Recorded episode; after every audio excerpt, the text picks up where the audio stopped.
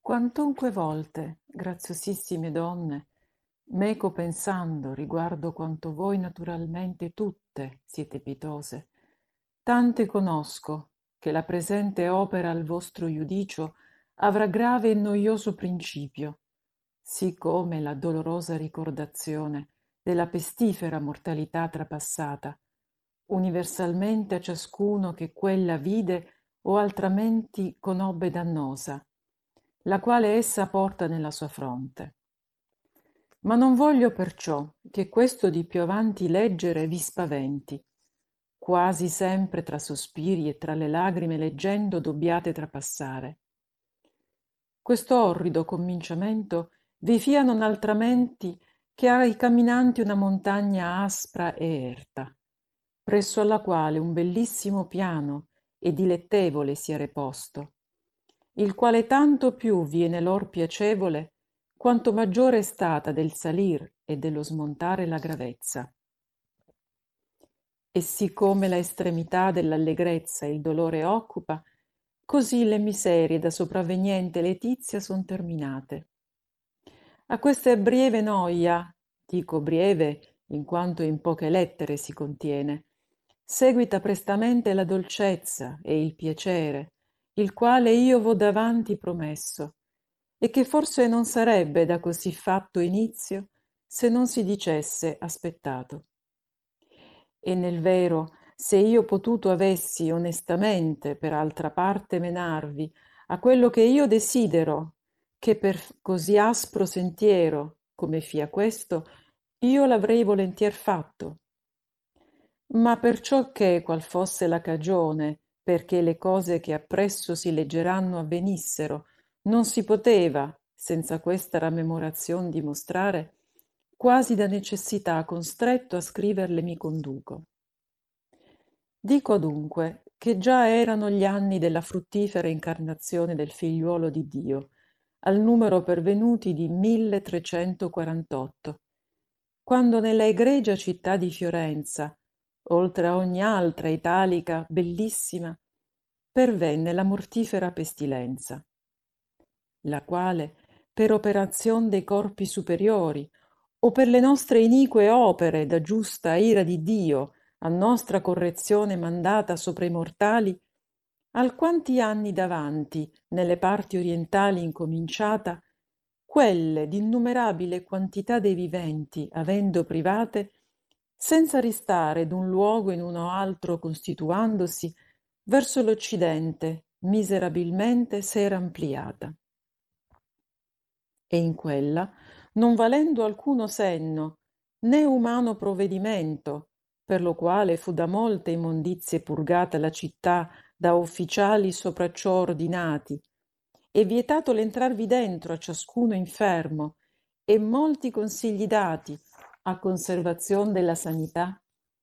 né ancora umili supplicazioni, non una volta, ma molte, e in processioni ordinate, e in altre guise a Dio fatte dalle divote persone, quasi nel principio della primavera dell'anno predetto, orribilmente cominciò i suoi dolorosi effetti, e in miracolosa maniera a dimostrare.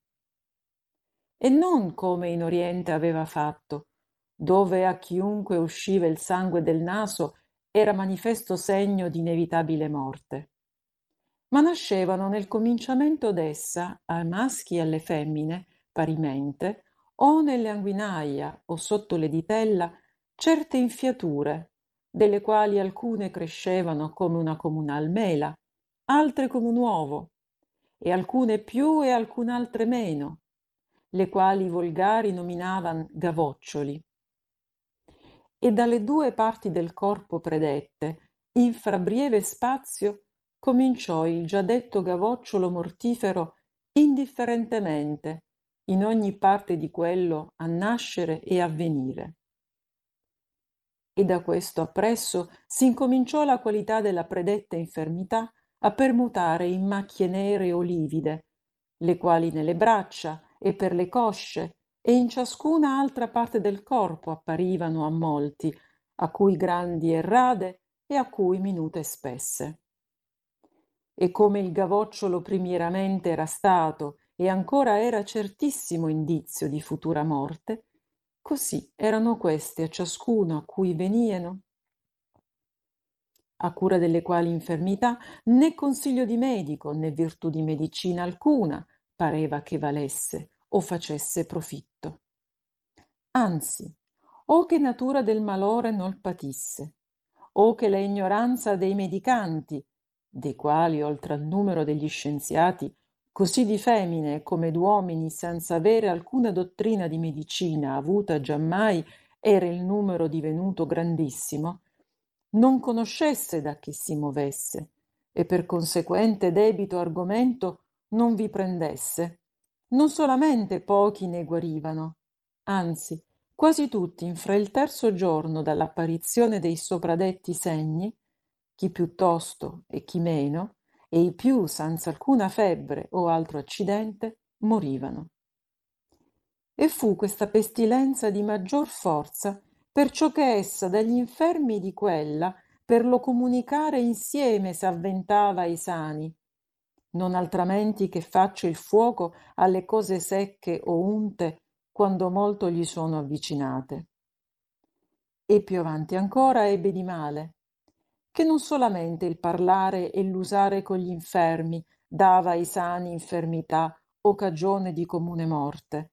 ma ancora il toccare i panni, o qualunque altra cosa da quegli infermi stata toccata o adoperata, pareva seco quella cotale infermità nel toccator trasportare. Maravigliosa cosa è a udire quello che io debbo dire,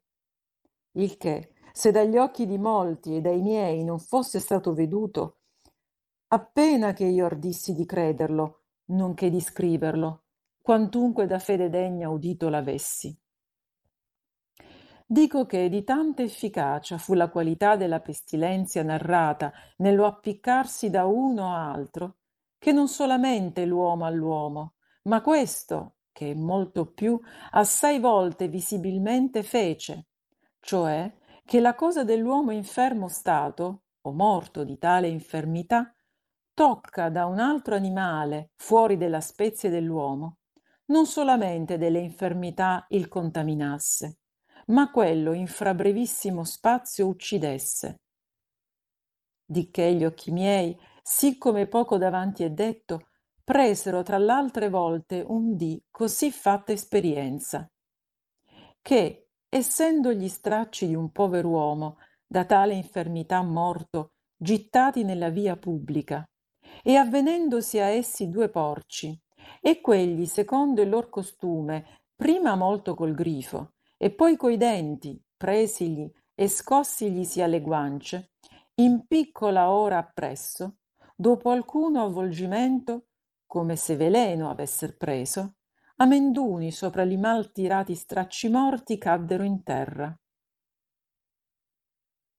Dalle quali cose d'assai altre a queste simiglianti o maggiori nacquero diverse paure e immaginazioni in quelli che rimanevano vivi e tutti quasi a un fine tiravano assai crudele. Ciò era di schifare e di fuggire gli infermi e le lor cose. E così facendo si credeva ciascuno a se medesimo salute acquistare. E erano alcuni, li quali avvisavano che il viver moderatamente e il guardarsi da ogni superfluità avesse molto a così fatto accidente resistere. E fatta lor brigata, da ogni altro separati viveano, e in quelle case ricogliendosi e racchiudendosi, dove niuno infermo fosse, e da viver meglio, delicatissimi cibi e ottimi vini, temperatissimamente usando, e ogni lussuria fuggendo, senza lasciarsi parlare a alcuno o volere di fuori, di morte o d'infermi alcuna novella sentire, con suoni con quegli piaceri che aver poteano si dimoravano. Altri, in contraria opinion tratti, affermavano il bere assai e il godere e l'andar cantando attorno e sollazzando e il soddisfare d'ogni cosa l'appetito che si potesse e di ciò che avveniva ridersi e beffarsi esser medicina certissima a tanto male. E così come il dicevano, il mettevano in opera al lor potere, il giorno e la notte, ora a quella taverna, ora a quell'altra, andando, bevendo senza modo e senza misura, e molto più ciò per l'altrui casi facendo, solamente che cose vi sentissero, che lor venissero a grado in piacere. E ciò potevan fare di leggere perciò che ciascun quasi non più viver dovesse, aveva, sì come sé, le sue cose messe in abbandono. Di che le più delle case erano divenute comuni,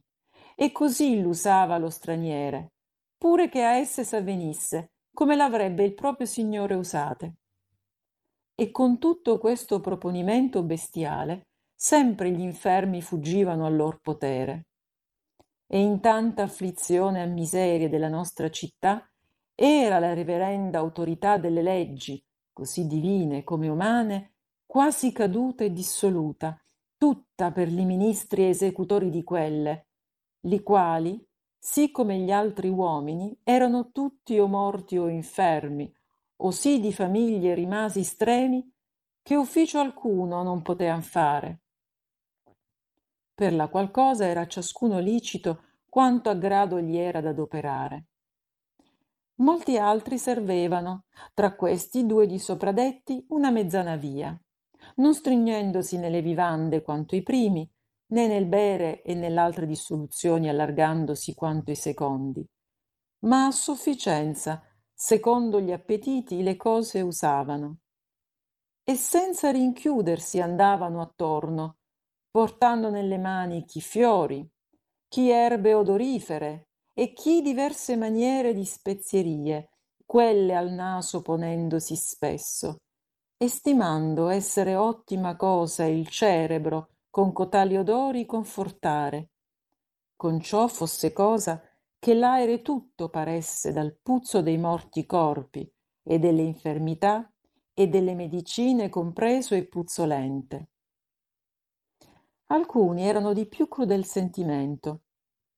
come che per avventura più fosse sicuro dicendo niuna altra medicina esser contro alle pistilenze migliore né così buona come il fuggir loro davanti e da questo argomento mossi non curando d'alcuna cosa se non di sé assai e uomini e donne abbandonarono la propria città le proprie case i lor luoghi e i lor parenti e le lor cose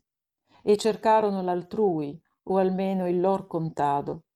quasi l'ira di dio a punire le iniquità degli uomini con quella pistolenza non dove fossero procedesse ma solamente a coloro opprimere li quali dentro le mura della lor città si trovassero commossa intendesse o quasi avvisando ognuna persona in quella dover rimanere e la sua ultima ora esser venuta. E come che questi così variamente opinanti non morissero tutti, non perciò tutti campavano, anzi, infermandone di ciascuna molti e in ogni luogo, avendo essi stessi, quando sani erano, esempio dato a coloro che sani rimanevano, quasi abbandonati per tutto languieno. E lasciamo stare che l'uno cittadino l'altro schifasse e quasi niuno vicino avesse dell'altro cura e i parenti insieme rade volte o non mai si visitassero e di lontano. Era con sì fatto spavento questa tribulazione entrata nei petti degli uomini e delle donne che l'un fratello l'altro abbandonava e il zio e il nepote e la sorella e il fratello e spesse volte la donna e il suo marito e che maggior cosa è e quasi non credibile li padri e le madri figliuoli quasi loro non fossero di visitare e di servire schifavano. Per la qual cosa a coloro dei quali era la moltitudine inestimabili e maschi e femmine che infermavano niuno altro subsidio rimase che o la carità degli amici e di questi fur pochi, o l'avarizia dei serventi, li quali da grossi salari e sconvenevoli tratti servieno, quantunque per tutto ciò molti non fossero divenuti. E quegli cotanti erano uomini o femmine di grosso ingegno, e i più di tali servigi non usati, li quali quasi di niuna altra cosa servieno che di porgere alcune cose dagli infermi adomandate o di riguardare quando morieno. E servendo in tal servigio sé, molte volte, col guadagno perdeano. E da questo essere abbandonati gli infermi dai vicini, dai parenti e dagli amici, e avere scarsità di serventi, discorse uno uso quasi davanti mai non udito. Che niuna, quantunque leggiadra o bella o gentil donna fosse, infermando non curava d'avere ai suoi servigi uomo, qual che egli si fosse, o giovane o altro, e a lui senza alcuna vergogna ogni parte del corpo aprire, non altramenti che a una femmina avrebbe fatto, solo che la necessità della sua infermità il richiedesse. Il che, in quelle che ne guerirono, fu forse di minore onestà nel tempo che succedette cagione. E oltre a questo ne seguiò la morte di molti, che per avventura, se stati fossero atati, campati sarieno. Di che, tra per lo difetto degli opportuni servigi, li quali gli infermi aver non poteano, e per la forza della pistolenza, era tanta nella città la moltitudine di quelli che di dì e di notte morieno, che uno stupore era a udire dire nonché a riguardarlo. Perché quasi di necessità cose contrarie ai primi costumi dei cittadini nacquero tra coloro li quali rimanean vivi. Era usanza, sì come ancora oggi veggiamo usare, che le donne parenti e vicine nella casa del morto si ragunavano e quivi con quelle che più gli appartenevano piagnevano. E d'altra parte dinanzi la casa del morto co suoi prossimi si ragunavano i suoi vicini e altri cittadini assai e secondo la qualità del morto vi veniva il chericato. E egli sopra gli omeri dei suoi pari con funeral pompa di cere e di canti alla chiesa da lui prima eletta anzi la morte ne era portato. Le quali cose poi che ammontar cominciò la ferocia della pistolenza o in tutto o in maggior parte quasi cessarono e altre nuove in lor luogo ne sopravvennero. Perciò che non solamente senza aver molte donne da torno morivano le genti ma assai ne eran di quelli che di questa vita senza testimonio trapassavano. E pochissimi erano coloro ai quali i pietosi pianti e l'amare lagrime dei suoi congiunti fossero concedute. Anzi in luogo di quelle s'usavano per li più risa e motti e festeggiar compagnevole la quale usanza le donne in gran parte posposta la donnesca pietà per salute di loro avevano ottimamente appresa. Erano radi coloro i corpi dei quali fosser più che da un dieci o dodici de suoi vicini alla chiesa accompagnato dei quali non gli orrevoli e cari cittadini ma una maniera di beccamorti sopravvenuti di minuta gente che chiamar si facevan becchini la quale questi servigi prezzolata faceva sotto entravano alla bara e quella con frettolosi passi non a quella chiesa che esso aveva anzi la morte disposto, ma alla più vicina le più volte il portavano, dietro a quattro o a sei chierici, con poco lume e talfiata senza alcuno, li quali, con l'aiuto dei detti becchini, senza faticarsi in troppo lungo officio o solenne, in qualunque sepoltura disoccupata trovava, trovavano piuttosto il mettevano della minuta gente e forse in gran parte della mezzana era il riguardamento di molto maggior miseria pieno perciò che essi il più o da speranza o da povertà ritenuti nelle lor case nelle lor vicinanze standosi a migliaia per giorno infermavano e non essendo né serviti né atati da alcuna cosa, quasi senza alcuna redenzione, tutti morivano. E assai n'erano che nella strada pubblica o di dì o di notte finivano, e molti, ancora che nelle case finissero, prima col puzzo dei loro corpi corrotti, che altramenti facevano ai vicini sentire sé esser morti. E di questi e degli altri che per tutto morivano, tutto pieno. Era il più dai vicini una medesima maniera servata, mossi non meno da tema che la corruzione dei morti non gli offendesse, che da carità, la quale avessero ai trapassati. Essi, e per sé medesimo, e con l'aiuto d'alcuni portatori, quando averne potevano, traevano delle lor case li corpi dei già passati, e quelli davanti ali loro usci ponevano, dove la mattina specialmente n'avrebbe potuti veder senza numero chi fosse attorno andato, e quindi fatte venir bare, e tali furono che per difetto di quelle sopra alcuna tavola ne ponieno. Né fu una bara sola, quella che due o tre ne portò insiemamente, né avvenne pure una volta, ma se ne sariano assai potute annoverare di quelle che la moglie e il marito, li due o tre fratelli, o il padre il figliuolo, e così fattamente ne contenieno. E infinite volte avvenne che, andando due preti con una croce per alcuno, si misero tre o quattro bare dai portatori portate, dietro a quella. E dove un morto credevano avere i preti a seppellire, n'avevano sei o otto, e tal fiata più né erano perciò questi d'alcuna lagrima o lume o compagnia onorati.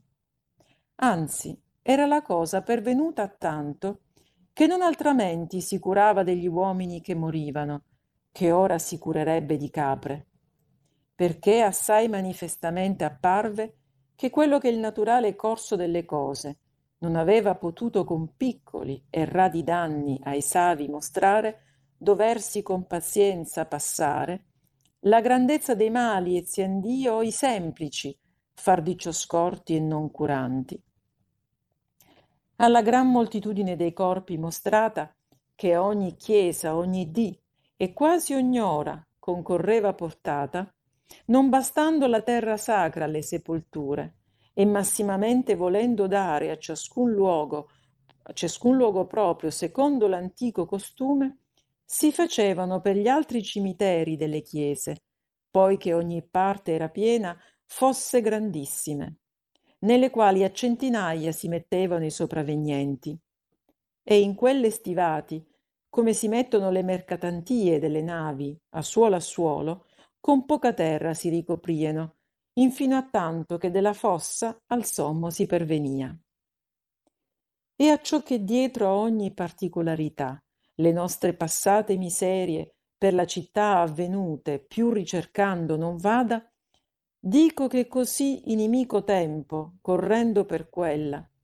non perciò meno d'alcuna cosa risparmiò il, circun- il circustante contado, nel quale, lasciando star le castella, che simili erano nella loro piccolezza alla città, per le sparte ville, e per li campi i lavoratori miseri e poveri e le loro famiglie senza alcuna fatica di medico o aiuto di servidore, per le vie e per li loro colti e per le case di dì e di notte indifferentemente, non come uomini, ma quasi come bestie morieno. Per la qual cosa essi, così negli loro costumi, come i cittadini divenuti lascivi,